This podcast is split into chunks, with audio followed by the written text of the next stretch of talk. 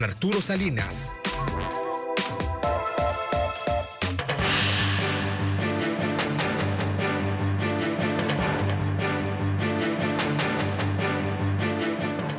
Las 7 de la mañana con 36 minutos en el arranque de este su programa, Tribuna PCN. Les saludo con mucho gusto Juan Arturo Salinas. En este espacio, hoy, hoy nos queda hora con 23 minutos para abordar los diversos temas que atañen a nuestros distintos municipios, a nuestra Baja California entera. Le agradezco mucho de verdad el favor de su atención. Usted que se encuentra en casita, disfrútelo. La temperatura no es tan inclemente como en los últimos días, pero cuídese, cuídese mucho. Todavía no hemos ganado del todo la batalla contra la pandemia. Gracias también a usted que se encuentra en trayecto a su centro de trabajo o que ya llegó, al igual que mis compañeros y amigos, Karim Alonso, Ricardo Estrada, allá en la sala de controles, en el cuarto de máquinas. Muy buenos días. ¿Qué tal compañero Juan Arturo Salinas? Muy buenos días. A nombre de mis compañeros Karim Alonso y Abraham Oliva, ya estamos preparados para llevarles la emisión del día de hoy. Es tribuna abierta, tribuna PSN a la multilínea local 664-344-1030. Y les recuerdo que transmitimos totalmente en vivo desde Tijuana para todo el mundo a través de la internet www.psn.si. En Facebook Live nos pueden encontrar como PSN en vivo y podrán disfrutar de toda la programación completa de primer sistema de noticias por televisión, canal 87 digital, sistema Easy en todo el estado de Baja California, canal 76 en la capital, Mexicali y sus valles, canal 29 por aire.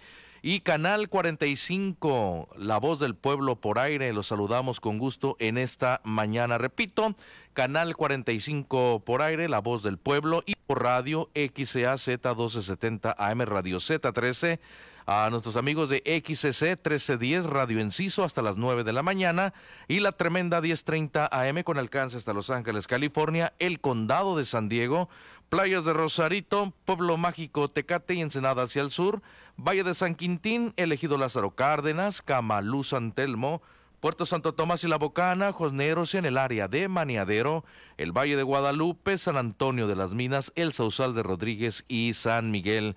664-344-1030, multilínea local, y esto es Tribuna PSN. Muy buenos días. Muchísimas gracias, mi estimado Ricardo. Gracias también, Karim.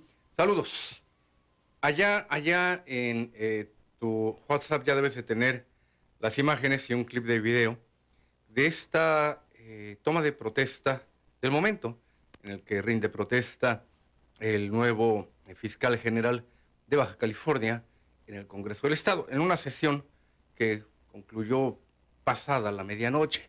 Todavía en nuestra última emisión de noticiero le dimos a conocer los avances, la terna, terna entre comillas, porque en realidad ya estaba bastante más que pactado el tema y que pues finalmente, finalmente quedó eh, amarrado de esa, de esa forma. Desde el inicio, desde el inicio lo vamos corriendo y compartimos también, para quienes lo sigan a través de las distintas señales de pantalla, Karim, las imágenes que te estoy enviando. Y reitero, el tema aquí es que ya, eh, pues la administración de Marina del Pilar Ávila Olmeda había querido manejar a fuerza a calzador la presencia de Iván Carpio en la estructura del gobierno del Estado. Allí, allí se alcanza a apreciar la imagen de este hoy fiscal general. Recuerde que por allí, si la memoria no me falla, del 10 de diciembre, la gobernadora María del Pilar Ávila Olmeda, antes, mire, antes de continuar con el dato que quiero compartirle, Allí aparece Iván Carpio, recién nombrado fiscal general de justicia de Baja California, eh, flanqueado por algunos de los, de los diputados que avalaron, por cierto, su nombramiento.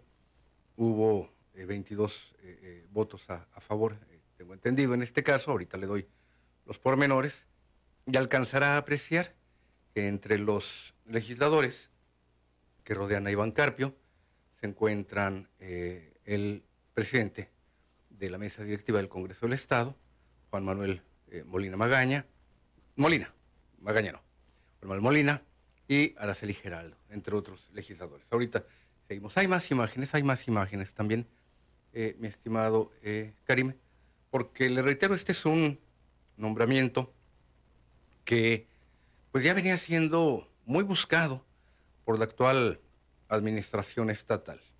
Un nombramiento que eh, le sucede a la eh, fallida posibilidad de Iván Carpio de llegar a la Secretaría de Seguridad eh, Pública de Baja California, donde finalmente queda al frente el general Gilberto Landeros. Ya como que había mucha intención, le puedo referir, de nombrar a este personaje en una posición clave, en una posición de estrategia. Y hay quienes advierten en un análisis muy eh, tosco, le podría señalar, pero finalmente un análisis eh, que de lo duro que es, de lo áspero que suena, no deja de ser un análisis importante. Para la actual administración del gobierno del Estado hay tres figuras clave. Una, la que se encarga de la recaudación del recurso a través de diversas acciones en materia legal, presupuestos, etcétera y demás, pero finalmente también que ingrese el recurso por ese flanco. Me refiero al titular de Hacienda. Y en este caso, la figura recae, la responsabilidad recae en Marco Antonio Moreno, más ligado a la Coparmex, más ligado al perfil del Partido Acción Nacional. Hay quien se encarga de los negocios, de esos acuerdos, de esos pactos, de esos convenios que no necesariamente se establecen en una oficina de gobierno, aunque la tiene, sino en un restaurante, un café, en un bar. Estamos hablando de la figura, este es el perfil que podría llenar Carlos Torres Torres, encargarse de los negocios, de los acuerdos. Tiene también un hermano que de eso se encarga en la Comisión Estatal de Servicios Públicos de Tijuana, Luis Torres Torres.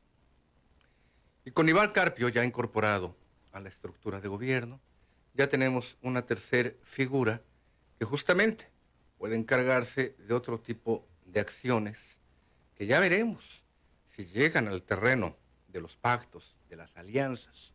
Y como estamos hablando del ámbito de la seguridad y del ámbito de los crímenes, del narcotráfico, el narcomenudeo y demás, saque sus conclusiones. Esto por lo que se refiere, le reitero, a este ámbito, al ámbito estatal. Déjenme bajar de por aquí los volúmenes a las notificaciones, porque sí, efectivamente, me van llegando también sus mensajes, los cuales leeré en un eh, instante más. El Pleno del Congreso de Baja California aprobó con 21 votos a favor el nombramiento del abogado Ricardo Bancarpio Sánchez, le referí, como titular de la Fiscalía General de Justicia de Baja California. Esto de acuerdo al dictamen número 24 de la Comisión de Gobernación, Legislación y Puntos, y puntos Constitucionales que encabeza el legislador Juan Manuel Molina García, hace rato le dije erróneamente el segundo apellido, el cual fue avalado con 22 a favor, dos votos, 22 votos a favor, tres en contra y cero abstenciones. Eh, los ciudadanos Ricardo Iván Carpio Sánchez, Rafael Orozco Vargas y Alejandro López Reyes eh, fueron los integrantes de esta eterna, que por cierto, aquí refiere este comunicado que cumplieron con las disposiciones de elegibilidad e idoneidad para ocupar el, cargo general de eh, fiscal general del Estado. Sin embargo, hay por ahí opiniones en el sentido de que en dicha terna no había eh, proporcionalidad de género y que esto podría acarrear incluso algunas acciones, eh, amparos, inconstitucionalidad del nombramiento. En este sentido fue validado el nombramiento por el acuerdo de la Junta de Coordinación Política relativo a la entrevista de los aspirantes a fiscal general del Estado, contenidos en la terna remitida por la gobernadora Marina del Pilar, Ávila Olmeda, otorgándoles un tiempo de 20 minutos a cada uno de ellos para que llevaran a cabo su presentación, seguido de dos rondas de preguntas y respuestas por parte de los legisladores. En dicho proceso, los abogados presentaron sus generales, experiencia laboral, plan de trabajo y estrategias a instrumentar. Por otra parte, los legisladores abordaron aspectos referentes en materia de procuración de justicia, combate a la delincuencia, igualdad procesal, investigación de los delitos y el esclarecimiento de los hechos, reparación del daño a víctimas, así como la coordinación entre instituciones, violencia de género, combate a la corrupción, unidades especializadas, búsqueda de personas y justicia transicional. Tras concluir este proceso de entrevistas, tuvo lugar la votación correspondiente por parte de los integrantes de la vigésimo cuarta legislatura, quienes expidieron el nombramiento correspondiente a la persona designada, a Iván Carpio, para ocupar la titularidad de la Fiscalía General del Estado por el término de seis años contados a partir del día de su designación. Además, de conformidad con el artículo 69 de la Constitución Política del Estado de Baja California, la Fiscalía General del Estado será un órgano autónomo con personalidad jurídica y patrimonio propio, con autonomía técnica, operativa, presupuestaria, de decisión y de gestión que tendrá a su cargo la investigación y persecución de los delitos, así como el ejercicio de la acción penal. Así también le corresponde promover, proteger, respetar y garantizar los derechos al conocimiento de la verdad, la reparación integral del daño y de no repetición de las víctimas, ofendidos en particular, y de la sociedad en general. Este, estas son sus responsabilidades. Este último párrafo que le he leído es el que consta de las tareas, los encargos que deberá cumplir el recién nombrado fiscal Ricardo Iván Carpio. ¿Qué es lo que viene? El nombramiento de los correspondientes eh, fiscales en el Estado, en los distintos eh, puntos de Baja California, y estaremos, estaremos muy pendientes de ello. Empezamos con las llamadas también, por cierto, ya lo sabe usted, 344-1030, y en la línea Héctor Esquer. Héctor, buenos días, adelante, bienvenido. Estoy con usted. Sí, buenos días, señor. Este, nomás unas cuantas preguntas. Este, se vientan muchas eh, ciudades ahí, como Mexicali, Tijuana, San Felipe y otras ciudades de aquí de la Baja California. Pues, ¿por qué nunca se mienta a la frontera de este de aquí, que está entre Mexicali y este San Luis, que es algodones? Nunca se mienta nada de eso. A ver, cuando sí, cuando dice usted que nunca se mienta, ¿a qué se refiere? No, no, porque, ah, no, no, como, no sé por qué, pero nunca le he oído, como yo visito ahí, tengo una hija, y nunca la veo en la tele que lo mencionan algodones, que nunca haya nada de progreso, ¿cómo está eso? Que no salga en la tele, mejor dicho, reportes, de ahí de algodones. Pues esta información, eh, Héctor, eh, por principio de cuentas, cuando nosotros hacemos un repaso, un recuento a dónde llega nuestra señal, tiene que ver precisamente con nuestra cobertura. Nuestra cobertura eh, en el área de eh, Mexicali, allá tenemos estación. En este momento, este programa, su voz se está escuchando a través de la estación 1150 en la capital del estado.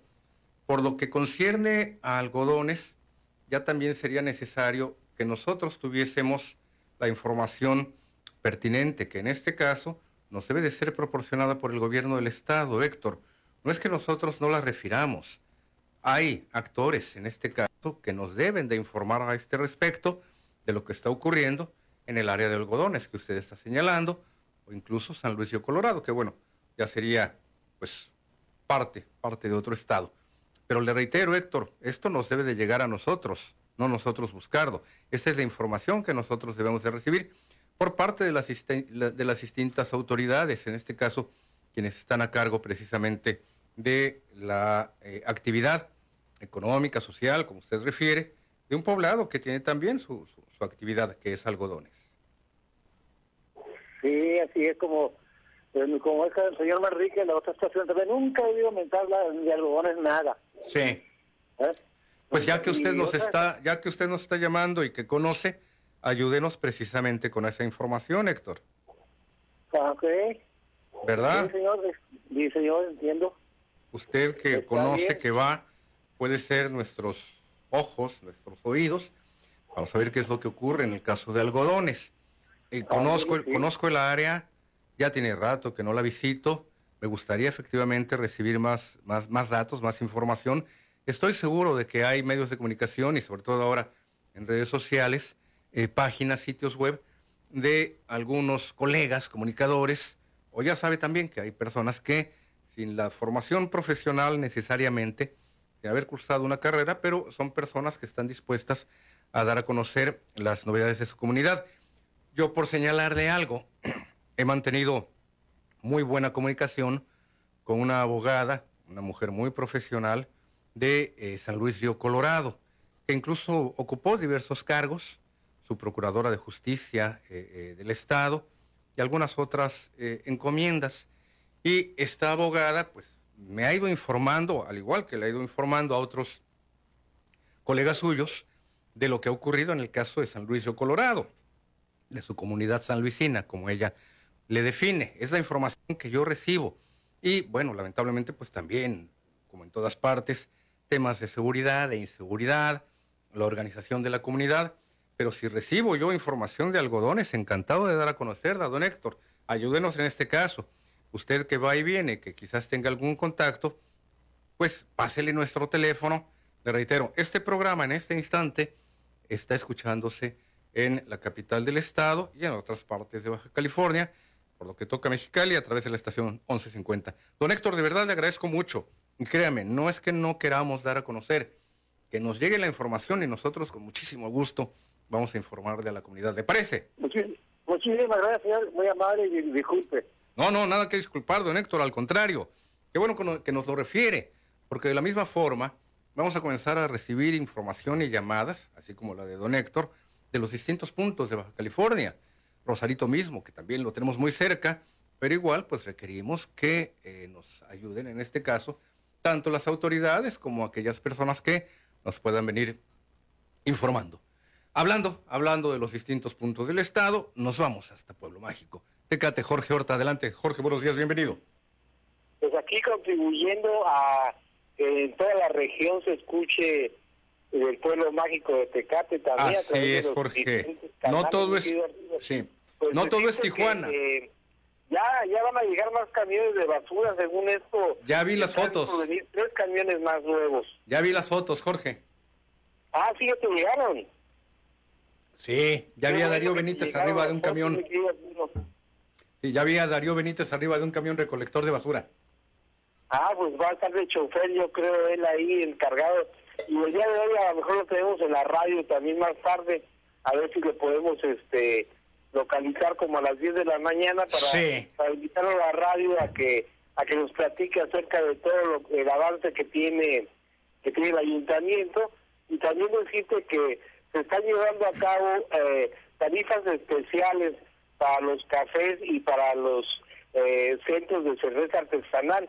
Se están bajando los permisos que están en 35 mil pesos a 5 mil pesos el primer año para motivar a los jóvenes empresarios a que saquen su licencia de operación y ayudarlos un poco a que a que se mantengan dentro de este rubro, mi querido Arturo. Sí, y en este caso, eh, Héctor, ¿cómo está respondiendo este sector que tú estás eh, señalando, estos establecimientos comerciales?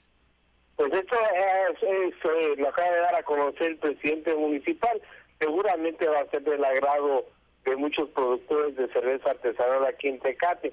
Y también decirte por otro lado, pues que eh, los cafés también están están este creciendo mucho aquí en Tecate. Fíjate que antes eran contados los cafés y ahora ya se multiplicaron como en todos en todas las ciudades, ¿verdad? Sí, hay un boom en este sentido y hay muy buenos productos y muy buenos espacios. Y finalmente, más que el café, pues te están vendiendo el, el espacio en el cual puedas convivir, lo cual es importante, Jorge, en estos tiempos de pandemia, que poco a poco pues vayamos regresando a una nueva normalidad y que mejor también que estos espacios, Jorge. Te agradezco la llamada. Esperando a ver quién es el, quién es el nuevo fiscal aquí en Tecate. A sí. ver quién nombra el, fiscal general que acaban de nombrar, ¿verdad? Así es. Este, pues ya hay, hay alguien que está encargado de, del maletín ahí. Ándale, el famoso maletín. Hablaremos del tema, Jorge, te agradezco mucho. Un saludo y un abrazo hasta allá, hasta Tecate. Vamos a la pausa, yo regreso con usted.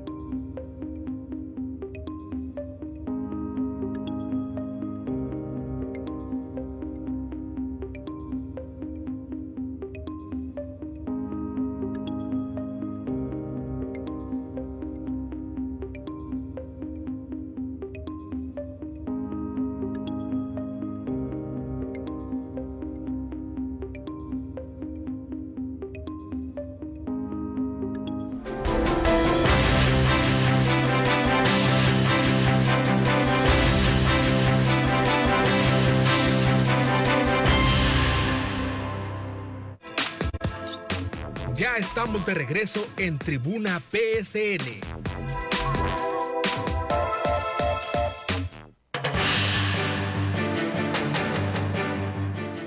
Ya estoy de regreso con usted cuando son las 8 de la mañana en punto. Vuelvo, vuelvo al tema del nombramiento de eh, Ricardo Iván eh, Carpio, porque eh, hay un video, lo compartimos unos minutos, puede ser desde el inicio, lo dejamos correr para pues, que el auditorio vea cómo tuvo lugar, pues cómo se llevó a cabo este nombramiento, esta toma de protesta. Si mal no tengo el dato, 12 de la noche, las 0 horas con 21 minutos. Así que imagínese, no, sin, el audio, yo voy platicando acerca de lo que vimos en esta, en esta ocasión, eh, mi estimado. Eh, mire, ahí alcanza usted a apreciar el recinto y eh, desde este ángulo en el que fue tomado con video un celular, alcanzará a apreciar a los diputados y frente a ellos pues pasan los eh, distintos integrantes de la terna propuesta para ocupar este cargo. Allí alcanzará a ver eh, al centro, ahí, ahí se alcanza a apreciar un mejor, eh, un mejor ángulo del momento en el que Iván Carpio está exponiendo. Le reitero, ayer todavía en nuestro noticiero de 9 a 10 de la noche eh, le dimos a conocer lo relacionado con este eh, nombramiento, con esta terna, y el momento en el que Iván Carpio pues ya es nombrado precisamente fiscal general, y el momento en el que él rinde protesta, que es aquí cuando él, usted alcanzará a ver, levanta, levanta la mano. Así que esa información que hasta ayer todavía le teníamos ayer justamente, 10 de la noche aproximadamente, se llevó a cabo la entrevista individual a cada uno de los tres aspirantes a fiscal general de Baja California, esto en la, en la sesión extraordinaria de la cuarta legislatura del Estado. Recordará usted que los aspirantes fueron los abogados Rafael Orozco Vargas, Alejandro López Reyes y, por último, y quien fue finalmente nombrado eh, fiscal, Ricardo Iván Carpio Sánchez este último el más sonado para ocupar el cargo, luego de que se modificaran los requisitos mínimos para poder ser fiscal general de Baja California, ya que fue reducida la experiencia profesional necesaria, fíjese, de 10 años a solo 5 años. ¿Por qué? Porque su cédula profesional apenas fue tramitada en 2017. Y en este sentido, pues esta situación con una eh, exigencia de eh, requisitos de trayectoria de 10 años, pues fueron reducidos solamente, le reitero, a 5. Así que esto pues colocó a Iván Carpio en una posición en la cual pues no tenía, no tenía eh, manera de eh, ser aprobado como fiscal hasta el momento en que redujeron este margen de requisito. Así que es lo que le puedo informar a este respecto. En pocas palabras, le allanaron el camino, le hicieron el favor, le ayudaron justamente a quitarle eh, piedritas en el camino para solamente tener el requisito de cinco años de experiencia. Así que esto es lo que le puedo señalar a este, a este respecto. Y por aquí yo tenía ya, déjeme buscarle en todo caso, si es que todavía me aparecen los, archivos relacionados precisamente con el currículum que ya también en unos instantes le leeré de eh, Iván Carpio. Ahora ya pues estaremos eh, pendientes del desempeño de los temas pendientes a este, a este respecto de este nombramiento y también, bueno, pues eh, ya veremos cómo viene el tema de si es que se dan los acuerdos, los pactos, la calma a la que puedan llegar a través de esos pactos o no las autoridades del gobierno del Estado. Manuel Vidauri, don Manuel, buenos días, adelante, bienvenido. Juan Arturo, muy buenos días. Adelante, don Manuel. Eh, tocando el tema del nuevo fiscal, sí. antes conocido como Procurador de Justicia en el Estado. Así es. Mira, yo nomás tengo algo que decir. si ese señor va a salir igual, va a dar los mismos resultados que sus antecesores, tres o cuatro para atrás, que ocupaba el mismo cargo, Sí. pues este, le va a quedar el dicho, ¿no? Como la carabina de Ambrosio. ¿Verdad? Porque tenemos, vamos a decir, 30 años nomás, eh, con rosarios, tenderetes, dicen allá para, mi rancho, donde yo nací, Sí. tenderetes, como cuando se cae la fruta, ¿verdad? De un árbol ya madura, hay un tenderete de fruta, ¿verdad? Tenemos tenderetes de muertos, ¿sí? Este, entonces, pues qué malo, a lo mejor si necesitamos que pongan una mujer ¿verdad? y que metan más policías en la Guardia Nacional, mujeres, ¿verdad? Porque nomás miramos a nuestras autoridades policíacas Sí. paseando los rifles, paseando los cartuchos y, y, y gastando dinero en, camiones, combustibles, uniformes. Como les decía hace mucho tiempo cuando empecé yo a llamar, hasta el agua que le bajan a, a- al sanitario cuando van y hacen sus necesidades nos cuesta a nosotros. Y si no, que salga alguien, un héroe, y que me lo desmienta, que me diga, miente usted, señor, hablador. Y no todavía que me demande, ¿ah? Por perjurio, por hablar una mentira. ¿Sí? Estamos mal, señor Arturo. Cinco procuradores para atrás y tenemos los mismos resultados. Que tengas buenos días. Gracias, don Manuel. Bueno, pues se ve que don Manuel, pues, eh, eh, sí está a este respecto eh, eh, molesto, pero pues entendemos también todo lo que tiene que ver, todo lo que tiene que ver, fíjese usted, con el tema relacionado con la violencia que fue herencia. Esto data, don Manuel, y en lo general se lo señalo al auditorio, de varios años atrás, varias décadas incluso atrás, en que al abrirle la puerta a los grupos del crimen organizado, Baja California entra en una espiral de violencia. No me crea, busque, vaya a las fuentes informativas de hace ya algunos años y se dará usted cuenta del problema tan enraizado que enfrentamos en materia, reitero, de violencia, al punto en que diversos grupos criminales, por principio uno, dos, tres máximo, se disputaban la plaza, como se dice en el argot policíaco.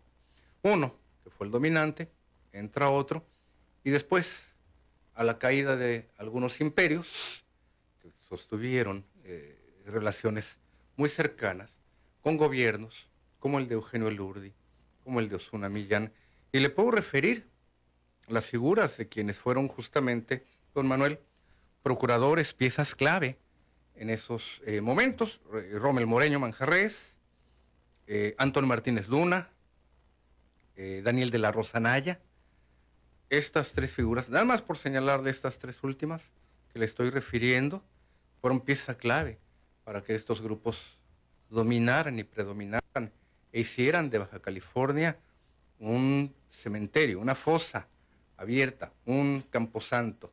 Así que le estoy refiriendo, estos eran temas eh, que tienen que ver justamente con lo que estamos viviendo en estos momentos. En estos momentos también, por cierto, fíjese, hay una gran inseguridad, hay eh, una gran violencia que ha sido cuestión de ir combatiéndola. La presencia de una fiscal mujer, la presencia de más mujeres en eh, los cuerpos de seguridad, habría que revisar el, tema para saber si nos puede ayudar a garantizar eh, una mayor seguridad. No lo desdeño, habría que hacer el adecuado análisis, don Manuel, pero lo que sí, lo que sí estamos eh, viendo que en estos momentos es que, por una parte, vivimos en esta situación, mientras que por el otro lado, y el contraste, y así lo refiere un- una columna escrita por Jos- José Ureña, que refiere que Baja California tiene una mala gobernadora, pero bien pagada. Acaba, acaba justamente eh, la gobernadora María del Pilar Ávila Olmeda de recetarse un incremento que anda rondando el 48% de eh, sus percepciones. Así que, pues, en este caso, ella, ella eh, recibirá anualmente un millón, casi el millón doscientos mil pesos, un millón ciento setenta y seis mil pesos anuales. Y lo que tendríamos aquí que revisar es si contempla o no contempla eh, sus prestaciones. Eh, no dude usted que también por allí haya aguinaldo, haya otro tipo de eh, beneficios, un paquete beneficiario. Pero en estos momentos, usted lo recordará también, hemos enfrentado, además de la violencia que trae a esta mesa don Manuel, hemos enfrentado también otros problemas que colocan justamente a la actual administración estatal en una caída a plomo, en un despeñadero. El problema de la violencia, agréguelo usted al tema de un mal manejo por lo que toca a la pandemia, un gobierno de maquillaje, y aquí se lo revelamos, aquí se lo comprobamos, al referir de cómo en el mero arranque de esta administración ya había cheques pagados a favor de eh, diversos medios de comunicación, 38 solicitudes. Entiendo que deben de ser aproximadamente 20 medios de comunicación, porque algunos recibieron dos distintos pagos, de forma tal que, mientras que, por ejemplo, los maestros, que no pudieron volver a clases, ni siquiera las virtuales, el pasado 4 de enero, y que este 17 de enero tampoco, tampoco volvieron a clases, lo que sí le puedo referir es que una parte de ellos exigía pagos por el orden del medio millón de pesos, de acuerdo a datos que daba la coordinadora eh, de trabajadores de eh, la educación, la coordinadora nacional de trabajadores de educación, la CENTE, que en Baja California encabeza el profesor eh, José Antonio Pacheco. Pues bien, en publicidad, el gobierno del estado gastó casi el millón y medio. Si la memoria no me falla, es una cifra de 1.483.155 pesos con 11 centavos. Se lo estoy diciendo de memoria el dato. Discúlpeme si es pesos más, pesos menos, pero los 11 centavos sí estoy seguro. ¿De qué se trata? De gastar en un gobierno de maquillaje que de entrada, pues le apuesta al Facebook, le apuesta al TikTok, le apuesta al Instagram, le apuesta a las redes sociales y que los problemas fuertes, los problemas reales, los problemas de fondo, los problemas estructurales, los tapa, los maquilla. Había por allí un participante de las tribunas radiofónicas que gustaba mucho de usar la frase, le echan tierrita como los gatos a sus desechos, le echan arenita. Eso que estamos viendo en estos momentos, estar cubriendo con arenita estos grandes huecos, estos grandes hoyos, y ojo, pues la arenita sí servirá para tapar por arriba, pero el hueco ahí está. Y tarde o temprano se nos va, se nos va a hundir. Así que le reitero, el panorama para Baja California, no le hablo de catástrofe, no le hablo de eh, eh, descomposición social, porque por fortuna nuestra gente muy trabajadora sale adelante en muchos aspectos, a pesar de muchos pesares. Pero, ojo, no dejemos de lado el saber que apenas nos encontrábamos en una fase de, recomposición, de reestructuración del tejido social, cuando empiezan nuevamente los grandes huecos, los grandes fallos, los grandes golpes en contra del ciudadano. Hay muchas grandes empresas todavía que tienen un fuerte adeudo hacia el gobierno del Estado y que podrían comenzar a cobrarles en forma adecuada. Le estoy hablando de miles de millones de pesos.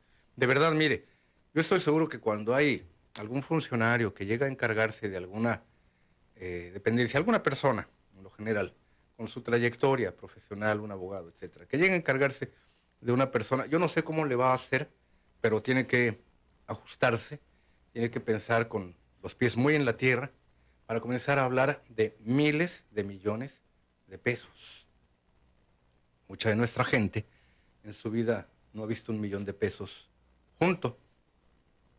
Y de repente, quien tiene que llegar y quien tiene que administrar presupuestos, pues claro que comienzan a perderse. Y algunos funcionarios, exfuncionarios, han sido muy sinceros, han sido muy honestos, me han platicado, mira, te pierdes, te pierdes en un mar de dinero, porque tienes mucho dinero a tu alcance. Ojo, no significa necesariamente ni que se lo estén robando, ni que lo estén desviando, ni que estén haciendo mal uso de él. Están administrándolo. Y dentro de esa administración, claro que dicen, ok, para mi eh, desempeño, para yo cubrir mi trabajo, bueno, pues está la gasolina a mi cargo, el vehículo a mi cargo, personal también a mi cargo, puedo empezar a meter a, gastos, mis gastos, mi, comida en un restaurante, hasta la tintorería. Ya sabe que en este tipo de temas el eh, consejero presidente del INE, Lorenzo Córdoba Vianelo, es especialista, nos receta hasta el postre, literalmente hablando. Y le reitero, hay quien pierde la proporción de los recursos. Ya están hablando, ya están administrando, ya están manejando miles de millones de pesos. Lógico, pues se van a sentir que levitan, que ya están allá arriba, que ya dejaron de ser mortales normales. la lana fluye. Con todo y la escasez, para muchos aspectos, la, lana fluye. Y no empiezan a poner los pies en la tierra para decir, ojo, en el hospital falta esto, en las escuelas falta lo otro, en la policía falta el recurso. Nada más por citarle tres, tres grandes rubros. Salud, educación y seguridad. Faltan muchos más. Pero le refiero todo este panorama para darnos cuenta de cómo en este eh, tema estamos hablando de la necesidad de poner los pies en la tierra. Y pues para una gobernadora que recién acaba de ingresar días antes a su cargo, pues ya, ahora tiene un buen aumento de sueldo que anda por el orden del 47%. Dígame qué empresa le otorga, salvo excepciones y salvo evidentemente que el trabajador, que el empleado demuestre efectividad, habría que considerar un incremento de esa naturaleza y por lo que toca al gobierno del Estado de California, no lo hemos visto. Gilberto Cota, Gilberto, adelante, buenos días, bienvenido. Buenos días. Buenos días, Gilberto.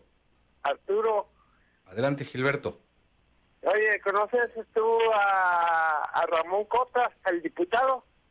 Eh, muy poquito, hemos platicado muy poquito, ya tiene un rato que algún intercambio en lo general de, de algunos temas. Mm, es mi pariente. Es tu familiar, mira nada más, ya decía yo que se me hacía conocido. ¿Mm? Se parecen. Eh, ¿Has visto a Gilberto, al Gilberto que está allá en el, en el donde pagan el dinero? Eh, Gilberto Herrera, ¿sí como no? Sí, sí. Dígale, Arturo, que me andaban confundiendo con él. Pues sí, también se parecen, Gilberto, sí es cierto. Nada más que a ti te faltan los lentes. ¿Eh? A mí te faltan los lentes. ¿A Yo ti? no soy Gilberto Herrera. Soy por, la, por eso lo digo. Carros. Por eso lo ¿Eh? digo, Gilberto. Eh, ¿Le dice? Yo le digo, porque de hecho tengo un material de él que dar a conocer, Gilberto, para aquellas personas que no han recibido todavía su, su apoyo. Gracias por la llamada. Gilberto, un saludo. Estaremos en contacto. Gilberto, lo conozco desde que trabajé, ya tiene más de 20 años en Radio Z13 y desde entonces hemos seguido en contacto y hasta le platiqué que hace poco, hace cosa de un año, algo así, cuando empezó la pandemia, nos volvimos a, a reencontrar. Yo con lentes oscuros, gorra, cubrebocas, no creo que me estaba escondiendo de nada ni de nadie. Era un día muy soleado. Pues con todo y eso me reconoció. Tengo pausa y al regresar, don Ramón Fuentes, estoy con usted, ya sea que cuelgue y nos vuelva a marcar para no hacer de gastar allí su tiempo aire o nos espere en la línea. Yo regreso con usted, don Ramón, y vamos al corte.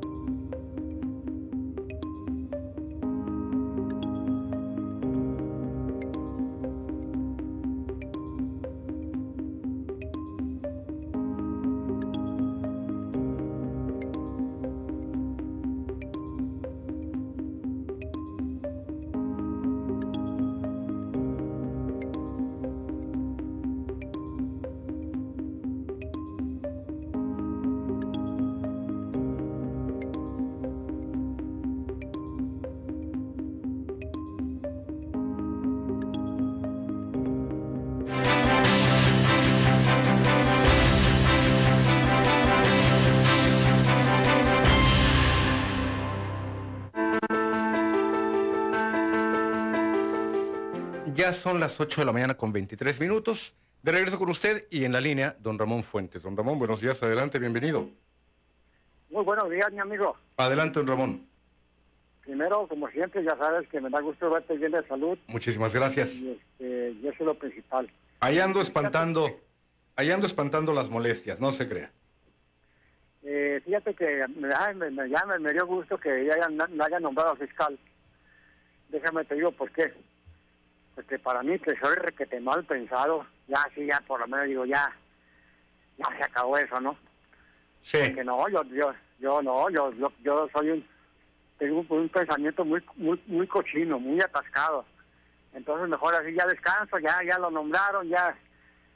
Yo le, le, le deseo lo mejor al muchacho, está muy joven, ojalá que, que tenga una, una carrera buena para que, y que dé buenos resultados, se ocupan, es urgente.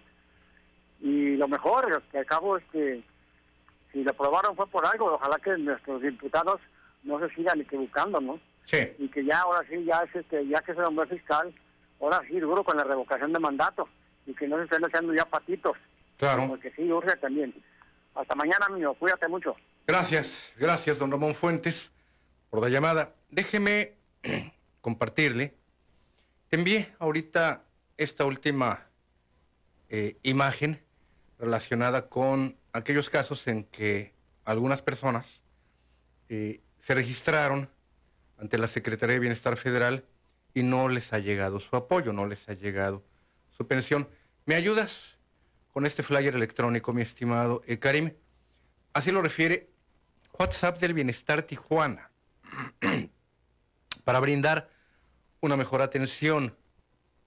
Y el teléfono es el 664-361-0683. 361-0683. Le van a atender de lunes a sábado de 8 de la mañana a 4 de la tarde. Ojo, solo WhatsApp. No va a poder usted hacer llamadas a este teléfono. Y la causa, la razón de este mecanismo, instrumentado precisamente para ayudar a aquellas personas, es que ya se registraron y que no les ha llegado su, eh, su pensión. ¿Qué es lo que tiene usted que hacer? Mande un mensaje, un WhatsApp, con el comprobante de su registro para poder verificar y otorgarle el estatus de su trámite. Yo encantado de ayudarle en este caso a eh, registrarlo o a enviar su, su mensaje, como lo he hecho anteriormente, con algunos otros casos y temas, el documento de vacunación, varios casos más, cuando ayudé también a que muchas personas las registráramos en la plataforma con su nombre, su CURP y algunos otros datos. Pero aquí usted va a tener que enviar directamente, por eso no le voy a poder yo, ayudar en esta ocasión, usted va a tener que enviar su comprobante de registro. Tengo los datos de algunas personas que he recibido la llamada telefónica, ya sea al aire, ya sea en horas de oficina, o cuando ya también me llaman muy nochecito, pero ahí sí, discúlpeme, ya, ya. Yo caigo como pollito, nueve de la noche aproximadamente, ya un, milagro que ande con el ojo abierto a las 10, pero a veces lo hago. El punto está en que le insisto, eh, envíe usted este WhatsApp con su comprobante de registro. Si usted no tiene a la mano uno de estos aparatejos del demonio y que pueda enviar dicho comprobante, pídale ayuda, pídale orientación a algún vecino, algún familiar, algún amigo, de preferencia alguna persona joven que son mucho más diestros que nosotros, los adultos mayores, en el manejo de estas tecnologías. Porque va a tener que enviar una fotografía de su registro, va a tener que enviar usted, en este caso, su comprobante. Tengo yo en proceso precisamente el caso de algunas personas, le reitero, que me han llamado y que hemos podido canalizar. Ya, ya está establecido este número de WhatsApp. No marque usted porque no le van a contestar. Y créame, no es porque sean sangrones o que no le quieran responder. Le voy a decir, hay líneas telefónicas que solo son contratadas para recibir datos, para recibir internet, para tener el servicio de internet en pocas palabras. Y no le van a contestar.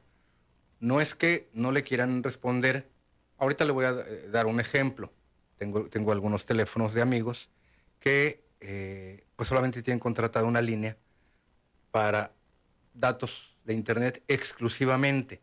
No le van a responder en el 361-0683. Es para envío de mensajes. Voy a seguir con el tema, pero también tenemos más llamadas. Adolfo Méndez. Buenos días, estoy con usted, Adolfo. Bueno, en realidad, muchas gracias por recibir la llamada. Yo lo que quería era contactar al licenciado Raúl López Solís, porque escuché en alguno de sus programas que tenía conocimiento de que por ahí vivía en la ciudad de Tijuana el maestro doctor Benjamín Trujillo, un maestro eh, de la preparatoria mexicana en los años 70. Por eso fue que hice esta llamada ese número, porque no tenía ningún otro donde, a donde marcar. Es posible ah. que me contacte con el, con el abogado. A ver, entonces, eh, eh, señor Adolfo, usted a quien busca es a Pedro López Solís. Así es. Ah, es que usted me dio otro otro nombre. Dijo usted Raúl.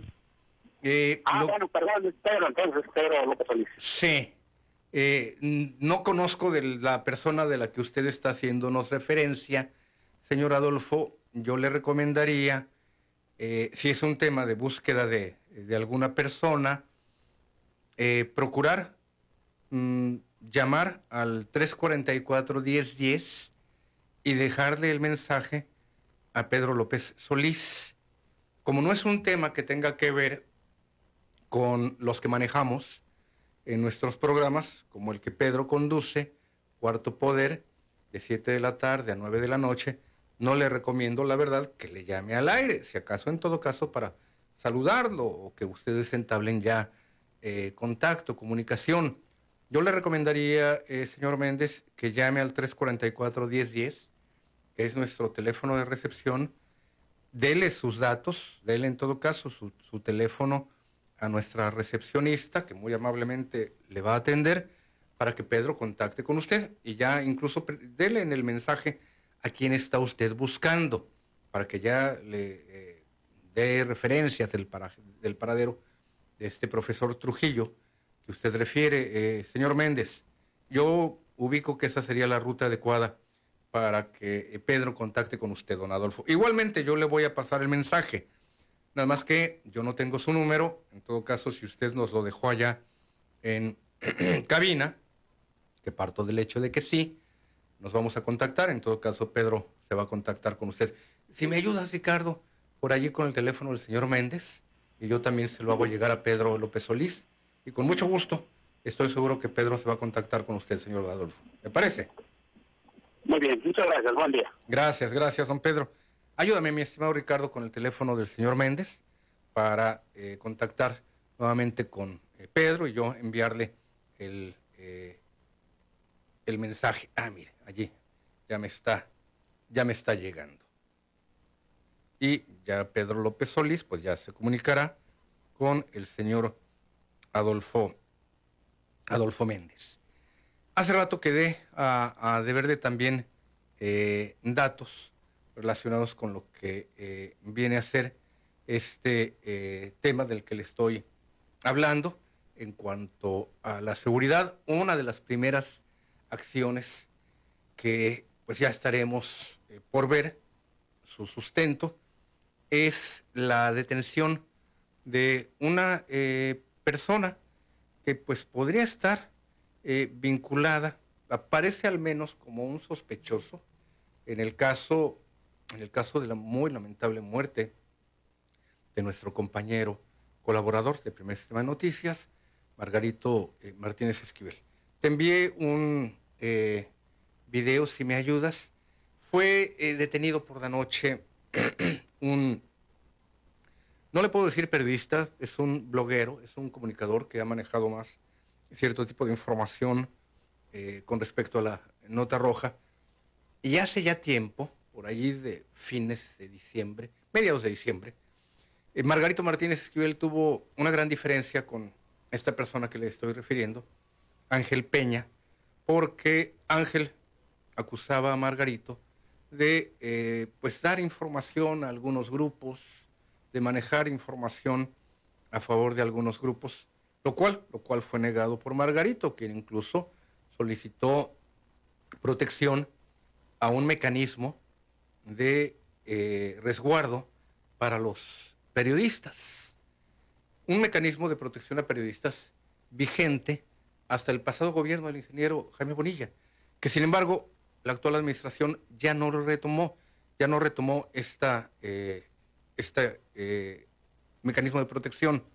En un instante compartimos este eh, video. Atendemos a la señora Silvina. A ver, dígame si estoy pronunciando adecuadamente su apellido, señora. Canela. Canela. Así es. Canela. Señora, estoy con usted. Adelante, Silvina. Buenos días. Gracias, buenos días. Estoy con usted al aire. Adelante. Gracias. Sí, le escucho, señora Silvina. Mire, esto es ah, en desesperación, hablo con usted. En desesperación, hablo con usted porque hace algunos meses que vinieron aquí una cuadrilla de la compañía de agua, de la CEP, de aquí De de CEP. Tijuana. Sí, ¿dónde es aquí, doña Silvina? Sí, pero ¿dónde es aquí? Es decir, ¿en qué colonia? En el fraccionamiento Guillén, calle de las Flores. Sí. Sí, en el fraccionamiento Guillén, calle de las Flores. Sí, doña Silvina, eh, el dato, la denuncia que usted me quiere dar, a lo mejor nos lleva un par de minutos más, ya me están enviando a la pausa. Espéreme en la línea y regresando del corte yo vuelvo con usted. No nos cuelgue.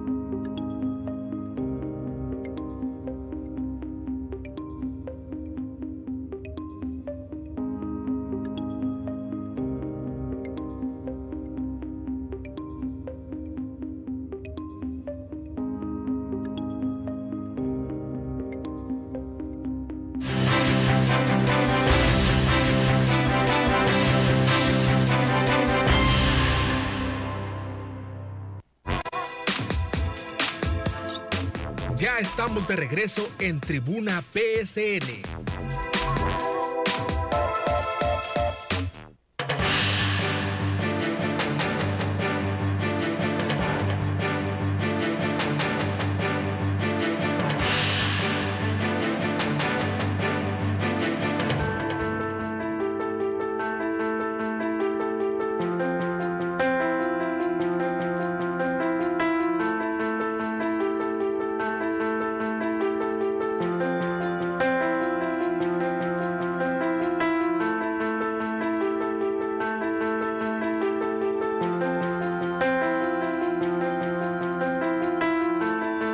Estoy de regreso con usted cuando son las 8 de la mañana con 39 minutos. Y en la línea, eh, señora Silvina, ¿nos esperó?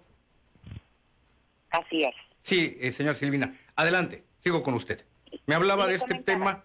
Llegó una cuadrilla de la Comisión Estatal de Servicios Públicos a la calle Las Flores en el fraccionamiento Guillén. Así es. Estas aguas que escurren en esa calle son perpetuas, tienen muchísimos años. Sí. Siempre, siempre están tratando de mm, arreglar, la situación. ¿Verdad? Pero en esta ocasión que ya lleva varios meses, justo yo vivo casi en la esquina y en la esquina es donde está el problema de escurrimiento de aguas. Siempre que vienen las cuadrillas, eh, obviamente abren, quitan escombros, quitan tierra, hacen tuberías, cierran la calle, etcétera.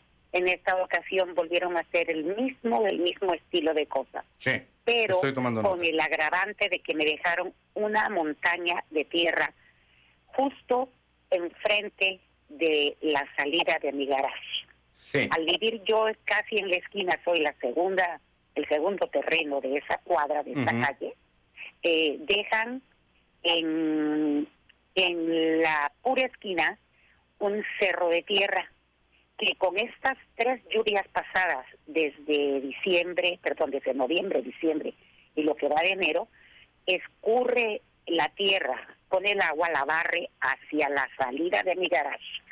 Yo he tenido que salir con palas y siempre lo hago a quitar toda esa montaña de tierras y hacerla a un lado para que mi carrito, que es bajito, pueda salir y no pegue ni cómo explicarle del lodo que arrastro hacia mi garage que es tapado.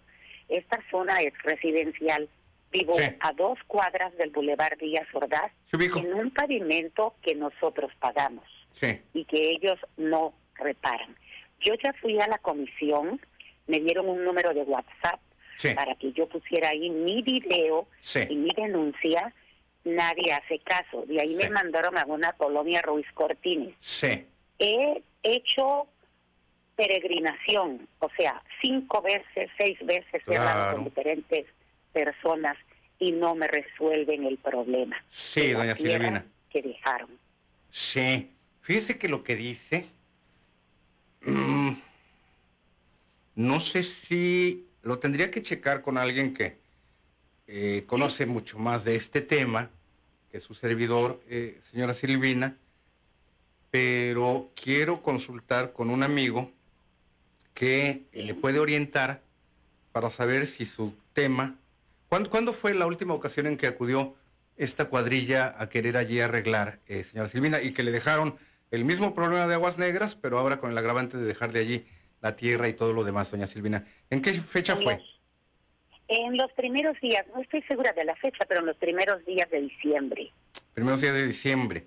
Ok, entonces mire, déjeme consultar con un abogado si este tema puede ser materia de un, de un recurso, de interposición de un recurso ante el Tribunal de lo Contencioso Administrativo. No estoy seguro, tendría yo que revisar bien, pero mejor eh, eh, prefiero que en todo caso sea mi eh, amigo quien me ayude a orientarla adecuadamente a usted. Hágame, hágame un favorzote, eh, señora Silvina. Ayúdeme en todo caso con, yo creo que ya dejó allá en, eh, en, cabina su número telefónico y que, sí, ah, perfecto. Entonces, eh, ayúdeme, ayúdeme en todo caso, ya con ese teléfono se va a comunicar con usted alguien y le vamos a, a procurar dar respuesta a su inquietud. ¿Me ayudas también, mi estimado Ricardo, con el teléfono de la señora eh, Silvina? Y con mucho gusto le voy a pedir a mi amigo abogado, le digo, yo tengo una idea ya general del tipo de recursos que pueden ser interpuestos ante el Tribunal de lo Contencioso Administrativo. Aquí habría que ver si eh, se configura precisamente eh, el daño para que eh, pueda, pueda la Comisión Estatal de Servicios Públicos, ya por una orden del Tribunal de lo Contencioso Administrativo, acudir a revisar esta situación que usted nos está planteando. Le voy, a, le voy a enviar un mensaje a, a este abogado que me orienta al respecto y con mucho gusto con mucho gusto eh, eh, lo, vamos a, lo vamos a manejar. ¿Le parece, doña Silvina? Ya tengo su, número. tengo video del hecho. Ajá. Tengo video y este yo estoy dispuesta a cooperar en lo que fuera. Perfecto, doña Silvina. Ah, mire, entonces, bueno, ya también con su número telefónico, pues nos ayuda usted más. Y además de pedirle a un abogado que nos oriente, lo vamos a, lo vamos a considerar también como materia de un tema de reportaje, porque estoy seguro que no solamente a usted le afecta, doña Silvina, sino también a sus, a sus vecinos. Le agradezco mucho la llamada, eh, señora Silvina. Muchas gracias, muchas gracias a usted. Le agradezco mucho, Dios me lo bendiga. Muchas gracias, eh, señora Silvina. Mire, eh, 8 con 45, hace cosa de eh, nueve días que la familia de Rodrigo Cuenca Macho lo ha buscado infructuosamente. Se trata de un profesionista de 43 años de edad y para más eh, señas particulares, 1,68 de estatura, complexión delgada, piel morena y la última vez que fue visto fue precisamente aquí, área Tijuana-San Diego, por lo visto pues él cruzaba la, la línea fronteriza por motivos de, entiendo, negocios familiares, entiendo. El teléfono, si usted tiene algún dato, de Rodrigo Cuenca Macho, cuya fotografía aparece en estos momentos en pantalla, es el 664-492-1681. Se lo voy a repetir, nada más que igual va a quedar allí en nuestro programa, así que usted, si nos sigue a través de redes sociales, puede consultarlo posteriormente, una vez que concluya esta emisión. 664-492-1681. Le doy nuevamente los datos. Rodrigo Cuenca Macho, 43 años de edad, 1,68 de estatura, complexión delgada, piel morena. Y a él lo busca su familia desde hace nueve días. Eh, la señora Marta Sánchez, antes de la siguiente llamada, usted puede eh, ir a ponerse su vacuna de refuerzo sin necesidad de presentar su certificado de vacunación puede acudir con estos comprobantes, con estas hojitas que nos dieron. Algunos no hemos todavía eh, gestionado este certificado por diversas razones técnicas, pero usted puede acudir. Ahora, para descargar su certificado de vacunación, eh, le voy a ver si el tiempo me permite, eh, doña Marta Sánchez, que me está escuchando, para darle un número telefónico. Y para el señor Adolfo Méndez, ya tengo también su mensaje para Pedro López Solís. En la línea, Valentina Navarrete. Valentina, adelante, bienvenida. Buenos días. Buenos días, señor adelante, Salinas. Adelante. Buenos días. Gusto en saludarlo. Igualmente. Gracias. Mire, tengo dos, tres preguntas y un pequeño mensaje. Diga. cortitos. Preguntas para usted. Oiga, licenciado, ¿pudiera usted decirme si existe por parte del gobierno un hospital para los enfermos de la mente que andan aquí por ahí, van deambulando y que hasta a veces agresivamente se portan con los demás.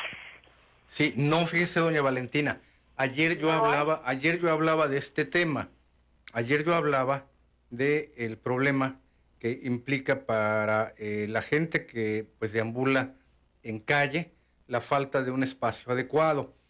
Bajo la promesa de atender a estas personas es que el Hospital de Salud Mental se hizo de terreno durante la administración interina del entonces alcalde Kurt Honold de recursos, incluso otorgados tanto por el gobierno como por iniciativa privada, bajo la promesa de atender precisamente a personas de escasos recursos, en condición de calle, que hasta hace muchos años eran atendidas por el doctor Bracamontes, el doctor Silvestre Bracamontes, en el pabellón psiquiátrico muy pequeñito que se encontraba allí en la Vía Rápida, donde hoy está la estancia municipal para infractores.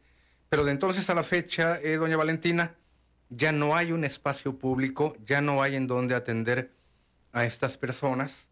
Eh, los que usted dice, eh, gente en condición de calle que tiene algún problema mental, son atendidos en principio, como primer respondiente, por la Unidad Municipal de Atención Social, la UMAS. Pero no le estoy garantizando con esto que vayan a ser canalizados a algún hospital, algún nosocomio. El Hospital de Salud Mental cobra 3, 4 mil pesos por noche de estancia. Oiga, pues mejor me voy a un buen hotel y la paso pues ya más tranquilamente y así se me quita el estrés, ¿verdad? Eso es lo que ocurrió. Los gobiernos panistas privatizaron hasta la, hasta la salud mental, hasta nosotros, los enfermos mentales, doña Valentina. Sí, la que sigue se le parece, pero es de gente que no está enfermita de su mente, gente que no tiene hogar, solos, que han sido echados de su casa por su familia. Alcohol, drogas, algún albergue por ahí. Sí. ¿No sabe usted? De algún albergue específicamente. para ayudarlos, pues, que tengan un hogar donde meterse, porque son solos. Claro. la mayoría mayores. Sí. Mm, mire, esta parte quizás ya podría encuadrar dentro de un asilo, señora Valentina déjeme llevármelo de tarea, porque en un asilo posiblemente una persona que todavía se encuentre en un cierto margen de sus facultades mentales pudiese ser atendida. Pero le reitero, el problema es que el Hospital de Salud Mental, que nace con la intención o la promesa, yo tengo las declaraciones, yo tengo todavía la información, yo acudí a algunas conferencias de prensa, prometieron, vamos a ayudar a la gente de calle, y a la hora de la hora, pues lo convirtieron en un negocio, doña Valentina. Posiblemente algunas personas pudiesen ayudar con tratamiento psiquiátrico, porque ya estamos hablando de tratamiento psiquiátrico más que psicológico. El psiquiatra es otra cosa. El psiquiatra ya estudió medicina eh, cuatro años, ya estudió psiquiatría y ya puede recetar cierto tipo de medicamentos. El psicólogo no. Entonces, en este caso, doña Valentina, posiblemente algunos asilos para eh, adultos mayores puedan recibir al adulto y allí ya brindarles atención psiquiátrica. Déjeme preguntarle a mi psiquiatra de cabecera. Yo no estoy en tratamiento todavía. Todavía se está riendo Dilar. Pero tengo un buen amigo psiquiatra que es con quien me reúno a veces a platicar, que me orienta y además es un hombre muy capaz, muy honesto y un gran profesional de la medicina. Deme oportunidad de preguntarle qué hacer en este tipo de casos. Esa era una pregunta. Ya son 8.51, todavía tenemos tiempo para las otras. Adelante, dígame, señora Navarrete. Esta, que es persona que está bien de sus facultades, incluso algunos todavía pueden salir a trabajar, como ellos dicen, si le dieran chance de un techito, sí. ellos pudieran salir a trabajar para sostenerse y ayudar a el lugar que los acogiera. Esa es la, ahí, queda esa. Y la tercera, es hacer un llamadito a los diputados locales. En este caso, mire, concretamente me voy a dirigir al diputado de nuestro distrito que se llama Ramón Vázquez.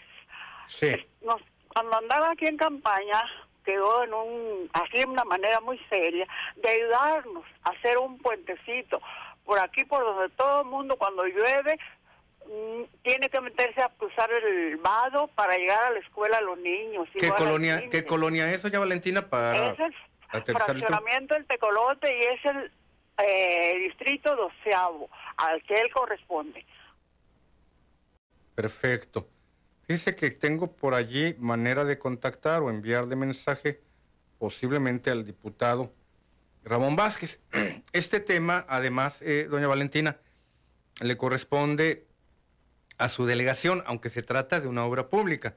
Pero la delegación puede también buscar el gestionar el recurso con el gobierno del Estado y eh, buscar precisamente los fondos para ejecutar esta obra. Usted habla de un puente, ¿verdad? Dirá cómo, pero para nosotros tenemos aquí una manera de que nos lo hiciera nada más para cruzar, porque por ahí no pasan carros. Entonces, este estaría para nosotros. ¿Qué calle es, señora Valentina? Eh, mire, es calle ah, en el fraccionamiento del Tecolote. Sí. Calle Maneadero, esquina con la mesa. Ahí hemos pedido un montón de ver si también un semáforo y no nos Y nada. Doña Valentina, estoy seguro que usted me dejó su número telefónico en la cabina, ¿verdad? ¿La podemos pues, contactar? Lo dos veces. Sí. Lo dos veces. Perfecto. Sí. Entonces, ese es el llamado para los señores diputados. Sí. Y decirle también a ellos mismos que queremos pedimos se nos informe cómo va el asunto de la revocación de mandato y pedimos que sea la iniciativa del ingeniero Jaime Bonilla Valdés en funciones cuando era diputado, metió esa iniciativa. Sabemos que hay otra por ahí de Molina, pero no. Estamos pidiendo la iniciativa del ingeniero Jaime Bonilla Valdés. Porque en el caso del diputado Molina, de su propuesta, es realizarla, pero de una forma tal que no vaya a tener ningún efecto. Doña Valentina, eh, Ricardo, ¿me pasas el teléfono de la señora Navarrete para que podamos, en todo caso, además de eh, presentarle al diputado y a algunas otras instancias, señora Navarrete, su tema, eh, que uno de nuestros reporteros pueda contactar con usted y que nos oriente más sobre este problema urbano usted en estos momentos está, está registrando este puente y ver qué viabilidad y qué, qué nos dice también la, eh, la, autoridad al respecto. Ya quedaron entonces los dos temas, señora Valentina. No sé si haya alguno más, pero nos vamos a contactar con usted, se lo prometo. Muchas gracias por su atención. Gracias, gracias, doña Valentina. Me queda apenas minuto, dos minutos. ¿Me ayudas con el último video que habíamos he platicado, Karim, acerca de el caso de eh, Margarito eh, Martínez, quien pues eh, pierde la vida apenas hace cuestión de dos días, este lunes, y que ya uno de los sospechosos, podríamos advertir, o una persona con la que tuvo una diferencia, Ángel Peña, incluso su domicilio fue cateado, pues lo, lo vamos pasando hace unos segundos nada más en lo que estamos en la despedida. Escucha, yo estoy transmitiendo en vivo y escúchame, escúchame. Escúchame. Yo no digo que soy reportero, no digo que soy prensa, soy comunicador, comunicador. ¿Ok? Y te voy a pedir un favor, y estoy en el en vivo. Te voy a decir una cosa. Ok, ¿qué va a pasar? ¿Para qué me pendejeas? Aquí no vengas a ofendernos. No, no, no, no, nadie te está gritando. Nadie te está faltando. A mí, yo lo único que te vengo a pedir es que no estés enfocando mis carros ni mi cara cuando yo vaya un en vivo. A mí no me interesa si tienes años de experiencia, Margarito. A mí no me interesa, güey. Escúchame. A mí no me interesa si tengas 20 años de experiencia como reportero. Yo soy comunicador. A mí no me pagan por andar. A mí me gusta que la gente sepa la verdad. No ocupo ser botas de nadie. Y otra, que tú tengas la página de Tijuana en Guerra. Que tú tengas la... espérate, güey. Espérate. Que tú tengas la de Tijuana en Guerra quemando malandros no me importa, güey. A mí no me interesa. Ya escuchó usted, es parte de esta investigación que en estos momentos mantiene ya abierta la Fiscalía General de Justicia del Estado. Yo me despido, pásela bien. Se queda en el programa Sin Tregua que conduce Odilar Moreno Grijalva. Yo lo espero mañana aquí en Tribuna PC hasta entonces.